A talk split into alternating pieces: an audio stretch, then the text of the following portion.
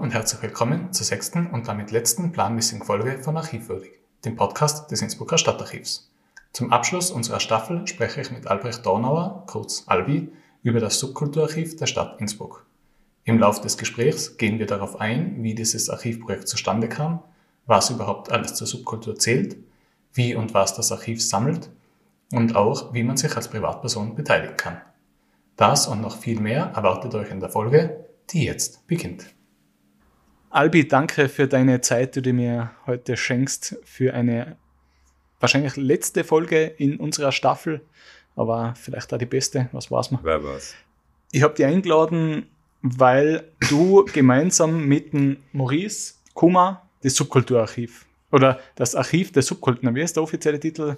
Der Name, der auf dem ersten Konzept gestanden ist, was wir geschrieben haben, das hat geheißen Archive It sowie Archivier es als Aufforderung an verschiedenste Leute, ihre Schubladen zu öffnen und alles herauszukramen, im besten Fall selbst zu archivieren und uns die Daten zu schicken oder einfach uns die physischen Dinge zu übergeben und wir archivieren sie. Und aus dem Archivit ist dann irgendwann als Untertitel geworden das Subkulturarchiv der Stadt Innsbruck, nachdem wir am Anfang auch beim Land Tirol angefragt haben, um Unterstützung und Förderung und dann erklärt worden ist, dass aufgrund unserer hobbyarchivarischen Tätigkeit die Datensicherheit fehlt und sie uns nicht unterstützen können.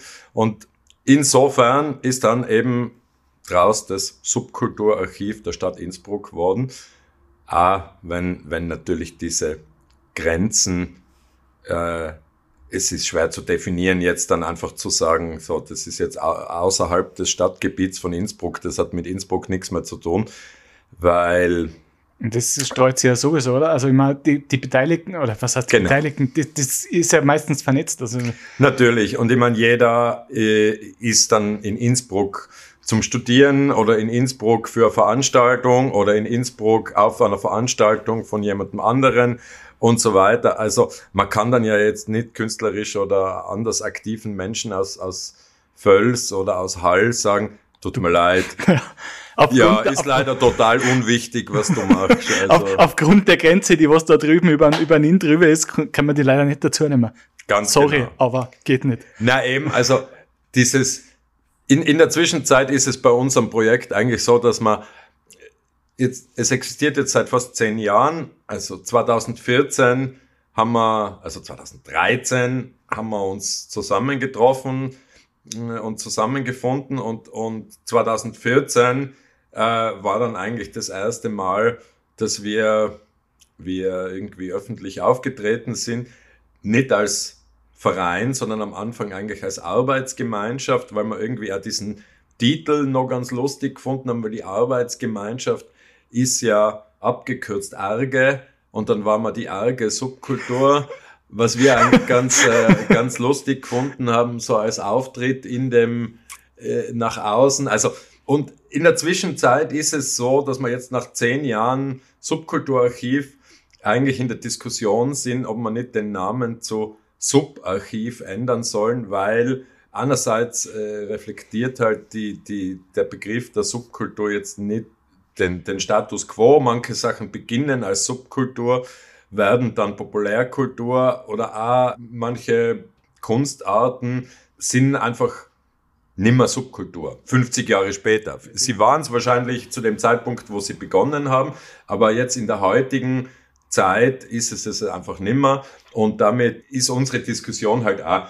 ob man dieses, diese Subkultur ist natürlich ein Teil unseres Sammlungsgebiets, aber genauso ist Jugendkultur, Gegenkultur, Avantgarde-Kultur und auf gewisse Weise auch Populärkultur, weil wenn was als Subkultur anfängt, wie sagen wir jetzt einmal Jazz, Jazz in die 50er, 60er Jahre war was Verruchtes und Wildes und heutzutage ist das es massentauglich. Ich meine, es ist, ist ja Mainstream. Genau, ist es komplett massentauglich, ist es einfach eine ganz normale Populärkultur worden und deswegen gleich wenig wie davor erwähnt, diese Grenze zwischen Innsbruck und Völs oder die Grenze zwischen Innsbruck und Hall, gleich wenig macht es jetzt viel, viel Sinn zu sagen, naja, Jazz bis 1977 war Subkultur und ab 1978 ist es Populärkultur, das interessiert uns jetzt nicht mehr, sondern das ist ja auch eigentlich interessant, wenn man sieht, wie sich so Sachen, die am Anfang in kleinen Szenen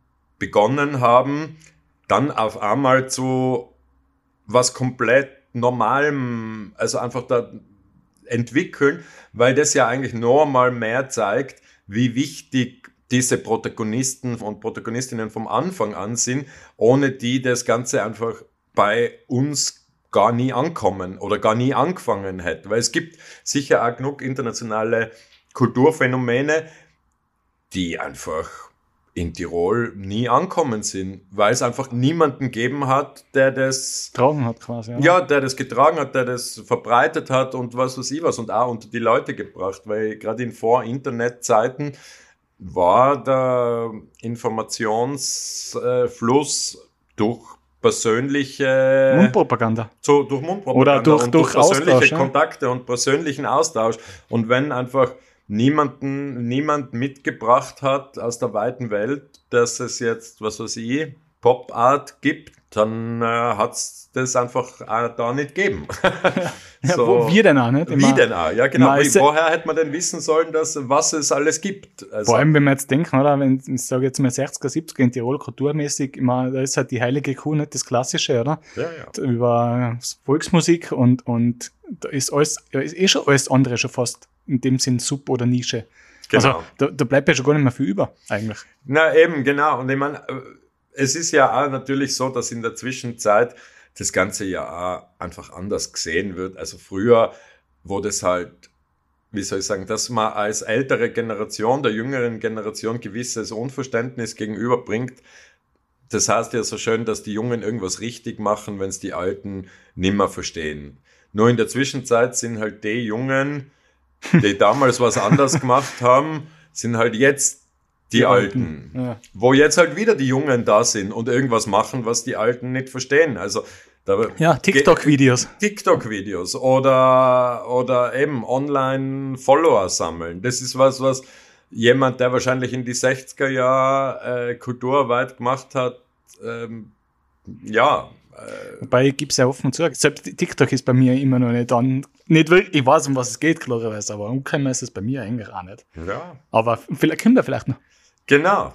Ja, du, ich finde ich find immer, wenn es äh, irgendwas gibt, man muss ja nicht alles verstehen. Also das ist ja, ich finde das ja nur gut, wenn es Sachen gibt, die, Geht ja gar nicht die ich nicht verstehe und wo junge Leute irgendwie, weiß ich nicht, eine eigene Sprache und eigene Codes und so weiter. Wir waren genauso und wahrscheinlich unsere Eltern gegenüber ihren Eltern genauso. Und das ist einfach eine ganz natürliche, eine ganz natürliche Sache in der Ja. Jugendkultur. Aber auf jeden Fall ist, ist halt die Wahrnehmung und so weiter und auch die Diskussion und, und, und alles drüber natürlich heutzutage ja viel breiter wie vor 50, 60 Jahren, weil einfach in der Zwischenzeit ja klar ist, dass auch Jugendkultur und Subkultur gesellschaftsverändernd ist, oder? Weil meine, sonst wird's heute immer noch keine Männer mit langen Haaren geben und keine Frauen, die Hosen anhaben und Klassiker. und ja. so weiter, oder? Das sind halt alles, ich meine, das sind sehr, sehr profane äh, Beispiele, aber wenn es nicht diese erste Generation gegeben hat, die gesagt haben, sie schneiden sich jetzt die Haare nimmer oder sie ziehen jetzt Hosen an, auch wenn es äh, un, unweiblich ist, dann wäre das, dann wäre das wahrscheinlich nie normal worden, oder? Ja, und ähm, weil es jetzt äh, eben selber gerade in dieser Doku da auf, auf ich mache jetzt nicht Werbung, aber auf Amazon gesehen habe, es hat da in die 70er eben schon die Bewegungen gegeben von Frauen, die BHs zu verbrennen und nicht mehr zu tragen. Ja, also es kommt wieder, aber, aber es, man sieht, das wiederholt, was heißt wiederholt sich, aber das ist, ist teilweise ja immer nur aktuell, auch wenn es vor 50 Jahren schon mal ein Thema war. Genau.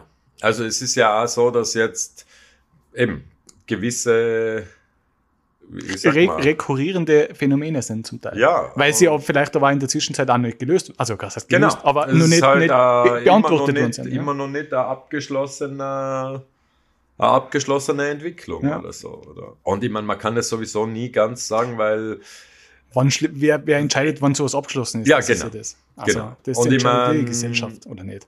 ganz genau. Auf jeden Fall bei unserem, bei unserem Archiv, das ja jetzt seit, glaube ich, 2017 ja ein Teil des Stadtarchivs ist, also vor allem die haptischen Gegenstände, die wir erhalten. Wir sammeln ja vor allem digital und sind ja prinzipiell ein Digitalarchiv, wo unser Ziel ja prinzipiell das war, einfach alle Sachen, die bei den Leuten in den Schubladen liegen, das alles zu digitalisieren und einfach öffentlich zu machen. So dass es einfach eine Sammlung gibt, wo man jederzeit darauf zugreifen kann, wo man damit arbeiten kann und wo einfach Zeug zusammenkommt, wird das jemand einmal so schön beschrieben. Sammeln ist das Vereinen von Gegenständen, die davor nicht vereint waren. In dem Fall sammeln wir einfach alles, was in den verschiedensten Schubladen der, der Innsbrucker und Innsbruckerinnen und außerhalb. Und in den äh, Kellern. In den Kellern, in den Dachböden. Sonst damit dem, dem Schimmel oder, oder dann dem Reiswolf. Genau. Oder halt äh, hingegeben werden. Und, und auf gewisse Weise sehe ich das so, dass es natürlich schon, ich meine, wenn man sich denkt, so eine Veranstaltung Anfang der 70er Jahre, für ein sehr spezielles Thema, da kann man davon ausgehen, dass halt bei den meisten Veranstaltungen ein Grüppchen, eine Handvoll Leute dort war.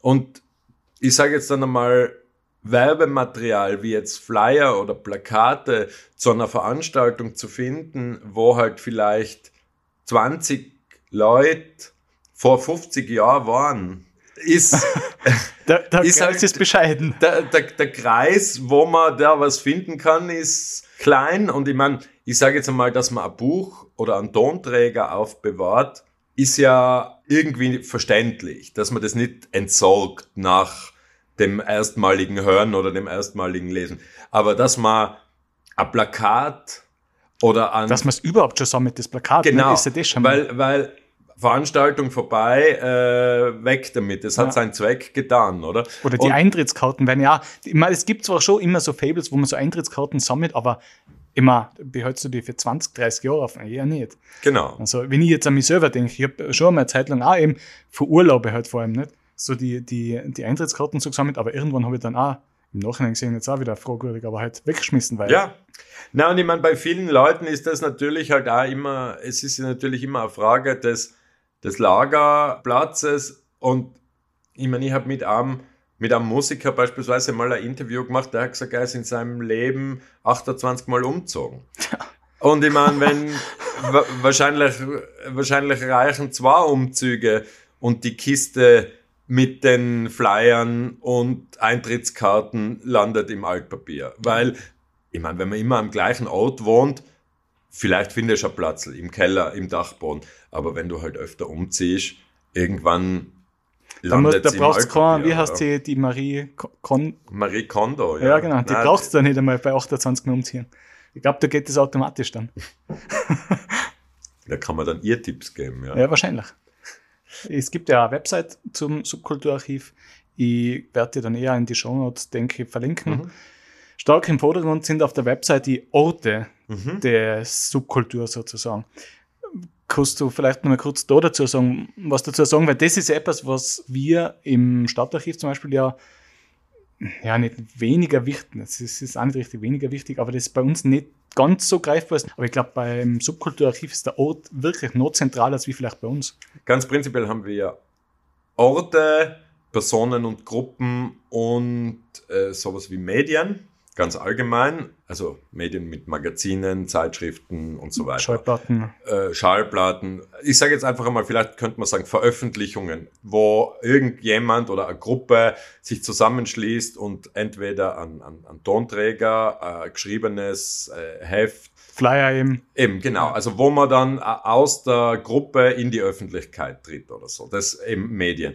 Und natürlich dann eben Personen und Gruppen und eben Orte und bei uns die Orte waren halt einfach für uns so wichtig, weil die halt für viele Leute bedeutet haben, sie können sich zum ersten Mal der Öffentlichkeit zeigen.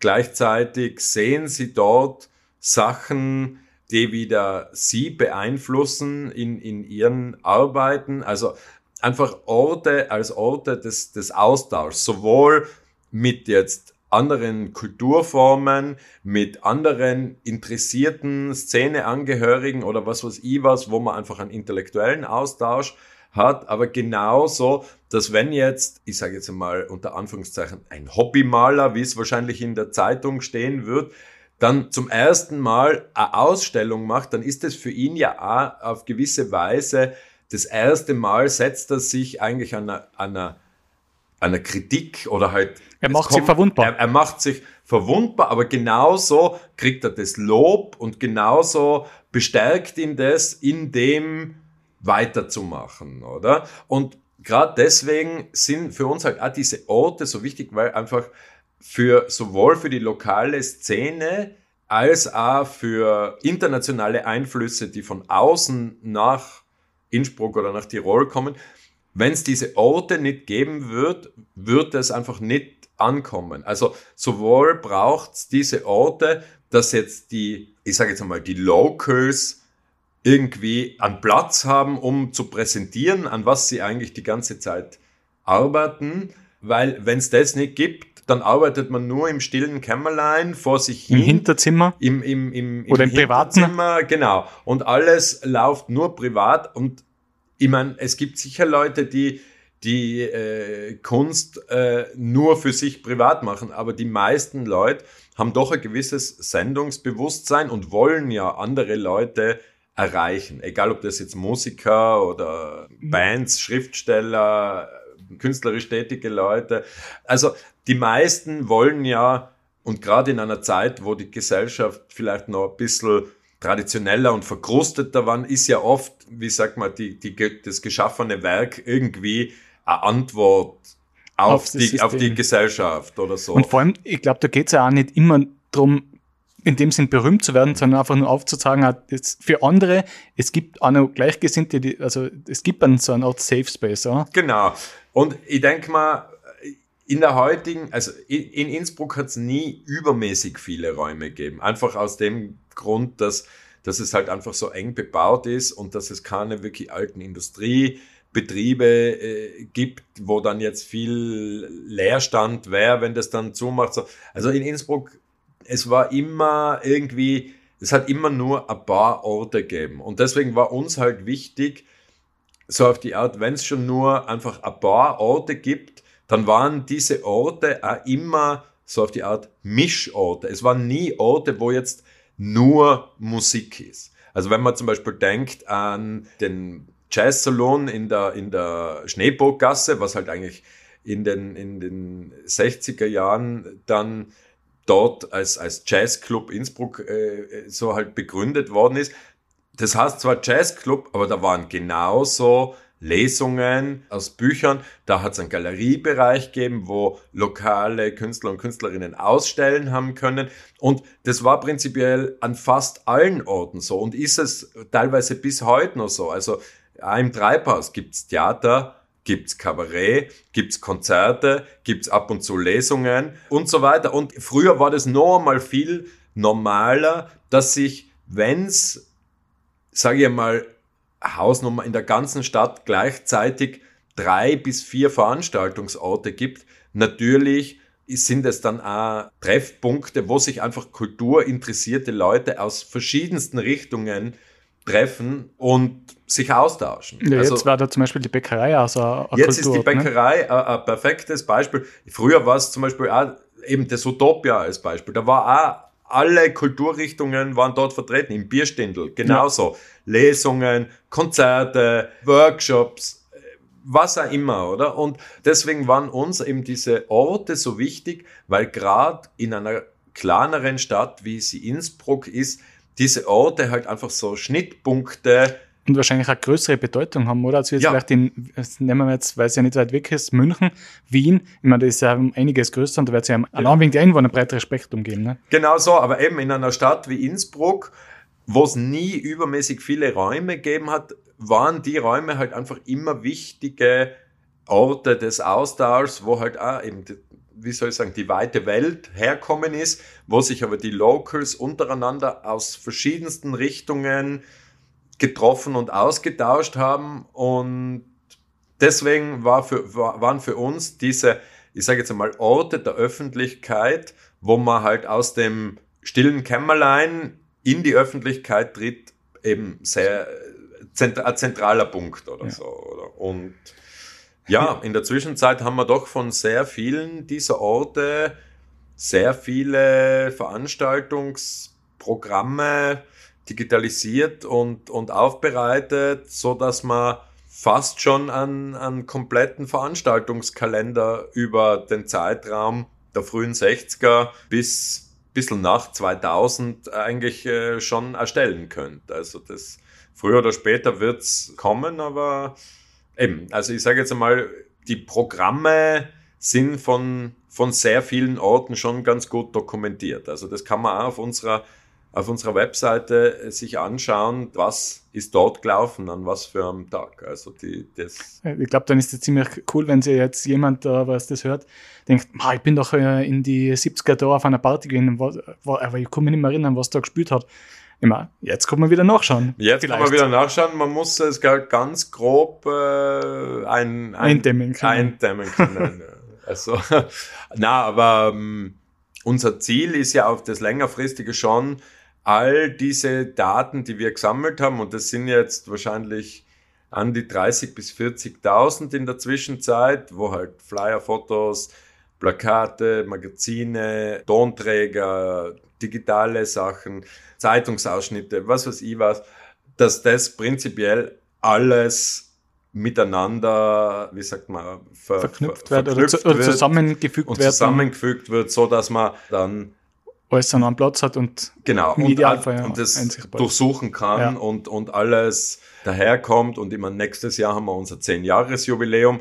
Vielleicht ist bis dahin unsere Datenbank fertig und es gibt dann auch schon Ideen für, für eine grafische Umsetzung, wo man dann auf einer Webseite sich in irgendeiner Timeline durch die Stadtgeschichte klicken kann und einfach schauen kann, was ist zu welcher Zeit, aus welchem Genre, wo passiert.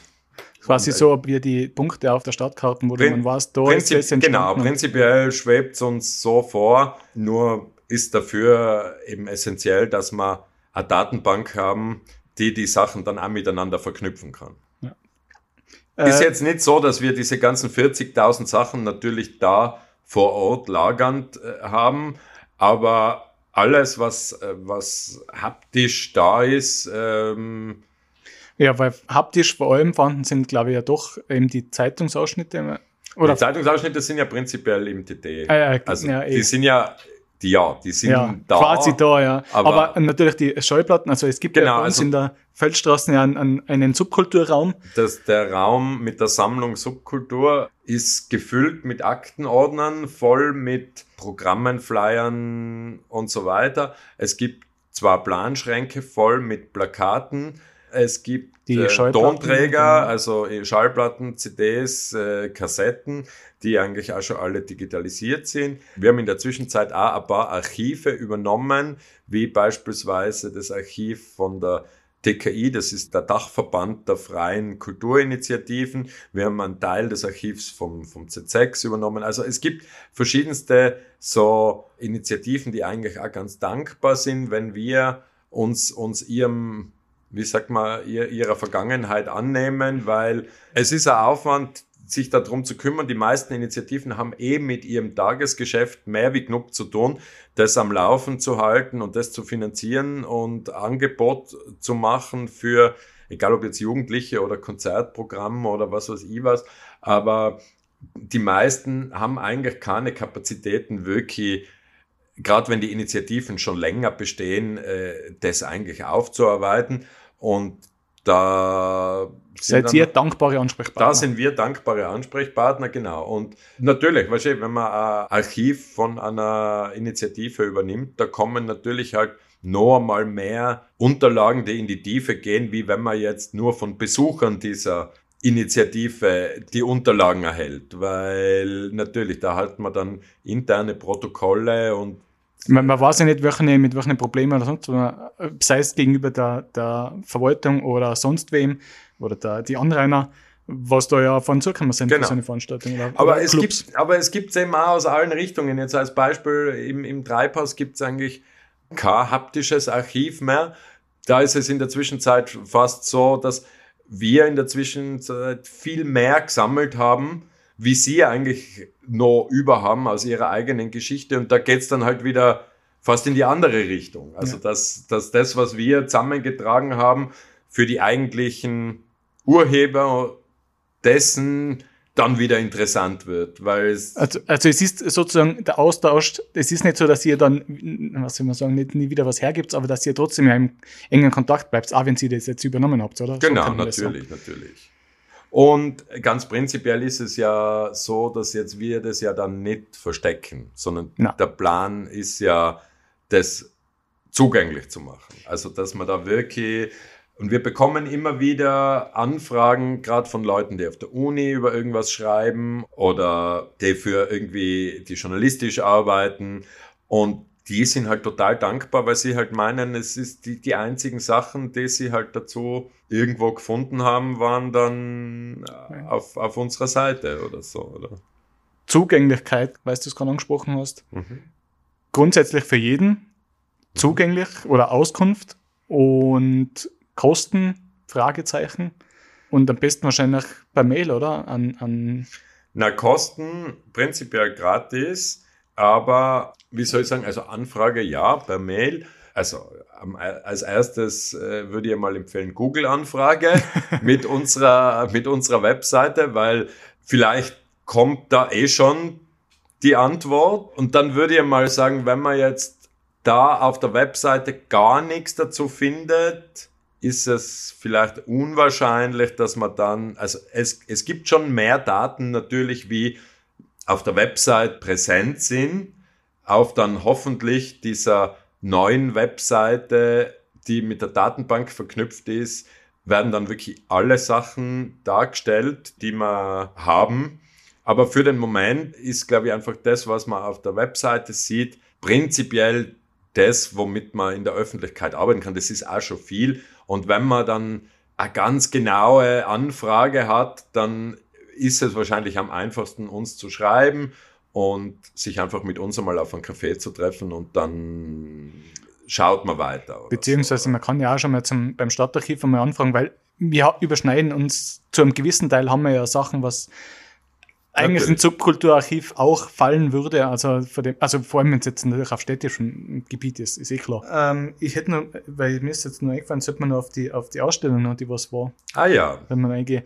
Das heißt, ja, ich meine, genau, vielleicht könnte man noch ganz am Anfang, weil du, ich meine, ich weiß, dass wir da jetzt an einem anderen Punkt sind, gerade von unserem Gespräch, aber am Anfang, äh, weil du ja gesagt hast, ich mache das Archiv mit dem Maurice, wir, wir sind, es gibt auch noch einen dritten, also beim Subkulturarchiv sind wir, sagen wir mal, ein Kernteam von, von drei, der Maurice und, und der Scheps. Der Scheps ist der, der unsere Webseite gebastelt hat und der sich vor allem mit, mit Magazinen und Zeitschriften beschäftigt und so ein bisschen unsere, unsere, unsere Scanmaschine im, im Hintergrund ist. Und der Maurice beschäftigt sich vor allem mit, mit den Bereichen Jugendkultur, Jugendzentrumsgeschichte, Jugendarbeit, aber auch mehr, ich würde jetzt einmal sagen, mehr ins Soziopolitische hinein und ich komme eigentlich eben mehr aus der Musik und, und habe mich damit halt mehr um die lokale Musikgeschichte kümmert. Also das war so das Trio, mit dem wir angefangen haben, aber wir haben natürlich aus allen Bereichen Leute, die jetzt beispielsweise für unsere Webseite, die uns halt einfach einmal so an Kurzüberblickstext über Literatur, über Theater, über äh, Jazz in Tirol und so weiter. Einfach Leute, die zu, die zu diesen Bereichen in der Vergangenheit schon geforscht haben, die unser Projekt super finden und die uns dann prinzipiell mit ab und zu mit Texten oder mit Daten oder mit anderen Sachen unterstützen. Und ganz prinzipiell,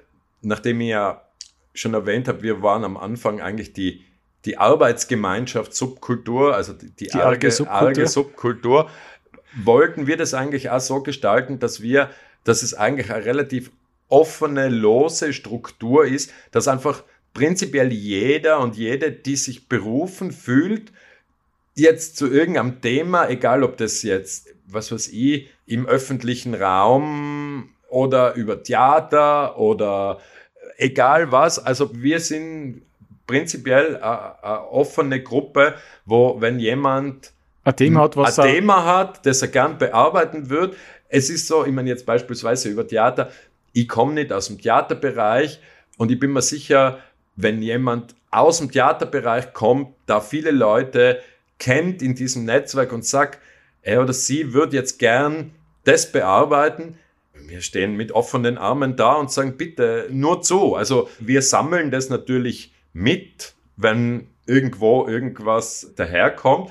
Aber um das jetzt natürlich schwerpunktsmäßig zu bearbeiten, wäre es natürlich immer super, wenn man irgendwelche Experten oder Expertinnen aus den verschiedenen Bereichen hat, die sich dann halt dem annehmen. Aber das, man kann es ja nicht erzwingen. Man kann es nicht erzwingen und wenn es passiert, ist es super und wenn es nicht passiert, dann, dann sammeln wir das halt einfach nur so nebenbei mit. Und vielleicht kommt irgendwann jemand, der oder die sich dann berufen fühlt oder das halt einfach gern aufarbeiten wird oder was auch immer. Oder? Und so lang äh, sammeln wir einfach alles mit und Eben, weil alles sammeln ist, geht uns ja gleich, geht sowieso nicht auch. Genau, na, und, na, ich sag, alles sammeln geht schon, aber alles bearbeiten geht nicht. Das ist wieder ein Also das ja. ist, äh, also so mal einfach, ich denke einfach mal, alles, was daherkommt, zu digitalisieren, das ist, glaube ich, schon möglich. Aber das dann alles zu bearbeiten und so weiter, da muss man dann halt irgendwo den Fokus hinsetzen.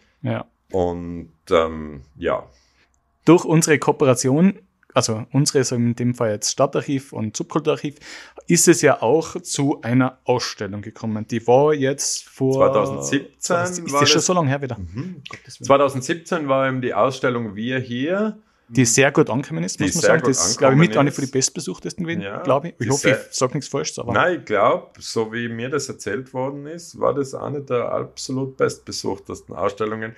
Wir haben dann ja gemeinsam ja sogar diesen Tiroler Museumspreis für diese Ausstellung bekommen.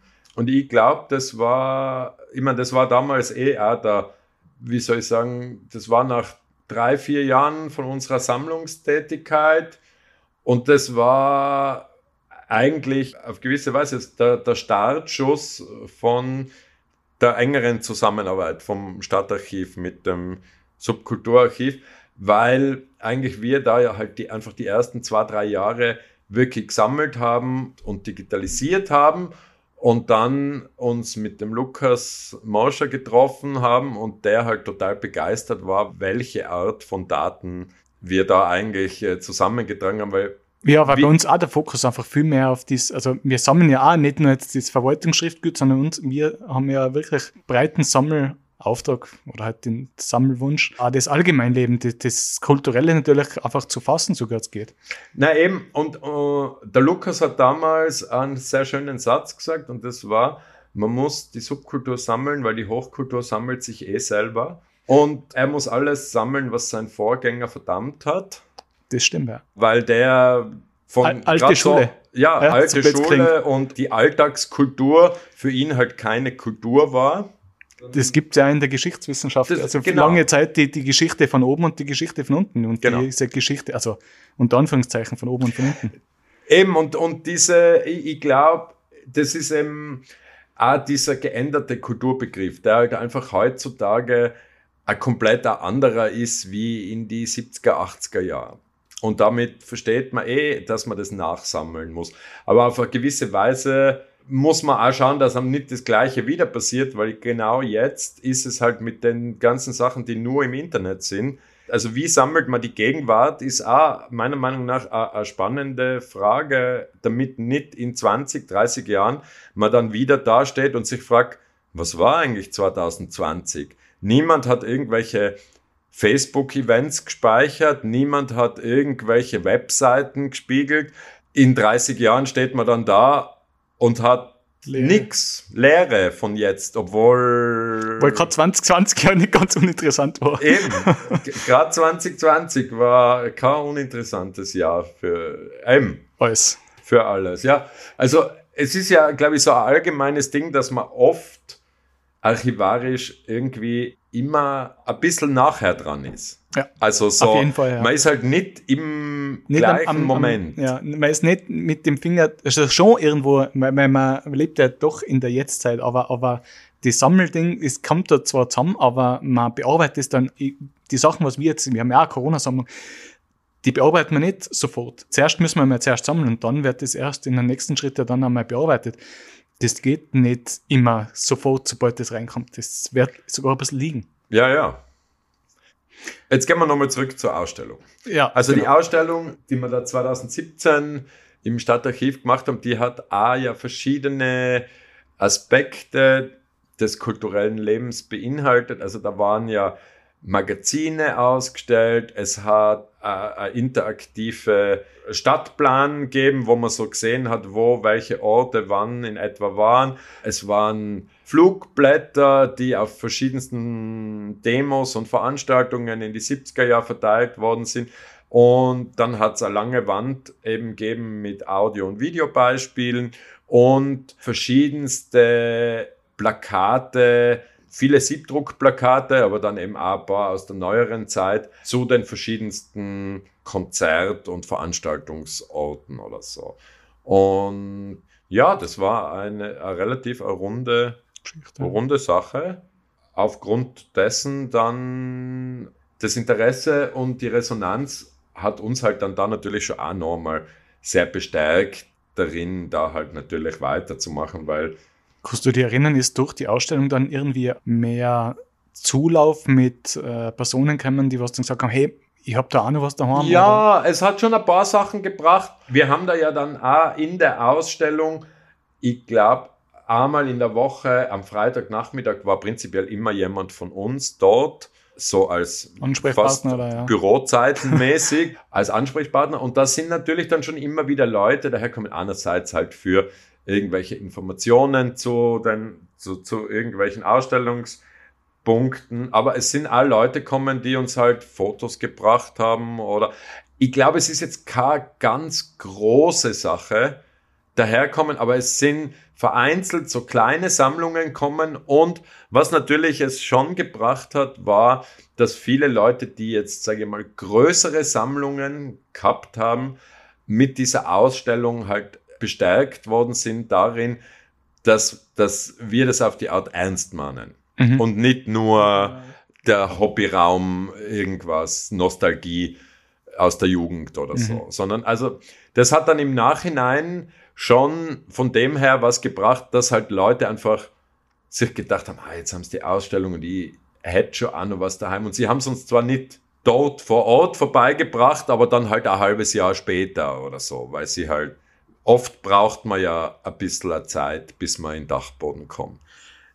Soll man vielleicht nur über deine Recherchetätigkeit, was du ja also zeitweise, wenn du im Stadtarchiv machst, in die Zeitungen nur sprechen? Genau, also mein, also die, über die Zeitungsrecherche kann man natürlich auch gern reden. Die Zeitungsrecherche war bei mir mein Corona-Programm, dass ich mir gedacht habe, ich lies einfach in einer Zeit, wo man niemanden persönlich treffen soll, setze ich mich in irgendein Eck und werte mal die ganzen alten Zeitungen aus, weil das natürlich ja auch auf gewisse Weise zeigt, wie die Kunst, Kultur, junge Leute in der Öffentlichkeit wahrgenommen werden und wie über sie diskutiert wird und wie über ihre Werke und ihre Werte und was was ich, was wie das in der Öffentlichkeit wahrgenommen wird. Und in Tirol, wie jeder weiß, gibt es prinzipiell medial nur eine Öffentlichkeit und die heißt TT. Aber wenn es natürlich noch ein paar andere Zeitungen gegeben hat, aber deswegen habe ich einfach einmal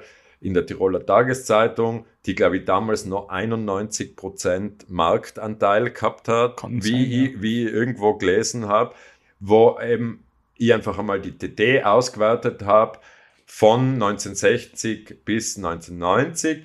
Und man muss ja auch sagen, dass auch in diesen Zeiten in der TT sehr interessante Beilagen teilweise sind. Also gerade wenn man sich denkt, diese Horizont-Zeitung, die einfach ein Kulturblätter der Tiroler Tageszeitung waren, oder in die 80er Jahre hat es dann immer mit dem Helly Pop die Szene-Seite gegeben, wo einfach wirklich unbekannte kleine Bands Woche für Woche äh, präsentiert worden sind, also halt an einem fixen Tag immer auf einer Seite. Und ich meine, natürlich gibt es dann Artikel über jetzt beispielsweise die großen Konzerte, die halt in, im Eisstadion waren, ja. von jetzt Dina Turner bis Rolling Stones. Status so Quo. Status Quo, alles. Also, und allein für das ist natürlich die TT schon eine gute Quelle. Sie erscheint sechs Tage die Woche, durchgängig äh, bis heute. Und es stehen zwar viele Sachen nicht drinnen, aber es ist dann doch auch immer wieder überraschend, auch in der Vergangenheit, was dann doch drinnen steht. Und prinzipiell ist es ja natürlich, wenn sich dann die Sachen mischen mit, man hat ein Plakat zu einem Konzert, man hat vielleicht irgendwelche Fotos von dem Konzert und dann hat man noch einen Artikel, der das Konzert ankündigt und eine Kritik danach, was das Konzert bespricht, dann finde ich, hat man diesen einen Abend schon ganz gut archiviert. Also und, und man kann sich irgendwie ein Bild machen, was damals passiert ist. Und jetzt gerade bei, bei größeren äh, Sachen gibt's das, aber beispielsweise man findet dann auch irgendwelche Artikel in der Zeitung, die sind vier Zeilen lang von, ich weiß nicht, 1968 oder 69, irgend sowas mit die Wiener Jung-Schriftstellerin Elfriede Jelinek liest heute Abend da und da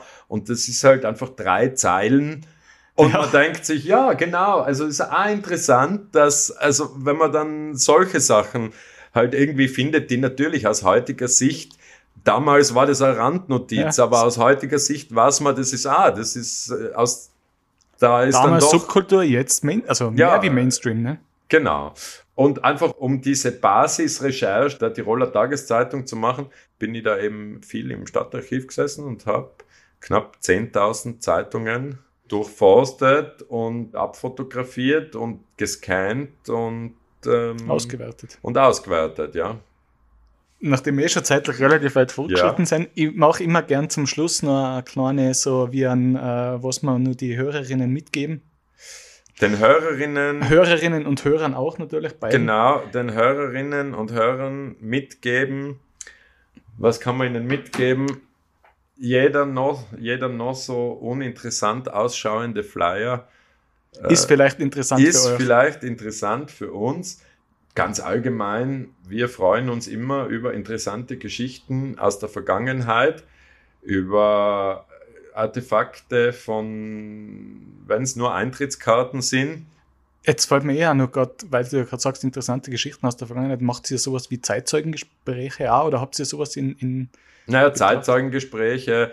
Also ganz allgemein, wir haben schon sehr viele Interviews geführt. Mhm. Bei uns ist es um die Information gegangen, okay. nicht um die Sendbarkeit, ja. sondern die meisten Gespräche, die wir aufgenommen haben, sind in irgendwelchen Kaffeehäusern, wo es immer mega laut klappert ja, im Hintergrund und die Kaffeemaschine zischt und was weiß ich was. Der Kölner dreimal fragt, darf es noch was sein? Genau, darf es noch was sein, aber prinzipiell wenn es nur um den Informationsgehalt des Gesprächs geht, also wir haben das ja meistens, um einfach nachzuhören für einen Text oder so. Mhm. Also wir arbeiten ja prinzipiell nicht audiovisuell, sondern wir haben ja eine monatliche Kolumne im, im 20er. Also da erscheinen halt zehnmal im Jahr Artikel von uns.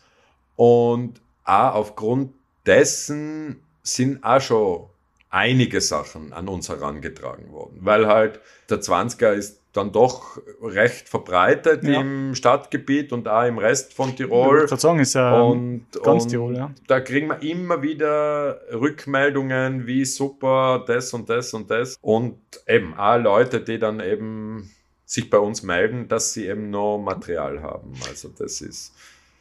Und von dem her, also wie gesagt, nur mal, wenn was daheim rumschwirrt und vielleicht doch nochmal wieder an den Dachboden oder an den Keller gehen, Genau. Die alten Koffer durchschauen, die alten Kisten durchschauen, wenn die mysteriöse Flyer dabei sind. Subkulturarchiv genau. ist also interessiert. Eben, eben, also ganz prinzipiell Flyer, Plakate, Magazine, Zeitschriften, Flugzettel, Fotos, CDs, Schallplatten, Musikkassetten, VHS-Kassetten. Video, VHS-Kassetten ich glaube nicht, dass es übermäßig viele lokal produzierte VHS-Kassetten gibt, aber eben auch Videos und ganz prinzipiell bis in die Gegenwart. Ich appelliere auch natürlich an alle Leute, wenn sie ihre, ihre Handyfotos äh, speichern beispielsweise, wenn ganz klar kulturelle Events dabei sind. Ja, wir sammeln auch digital und sind prinzipiell an allem interessiert. An allem interessiert und wenn es gute Geschichten sind, dann umso mehr. Umso mehr.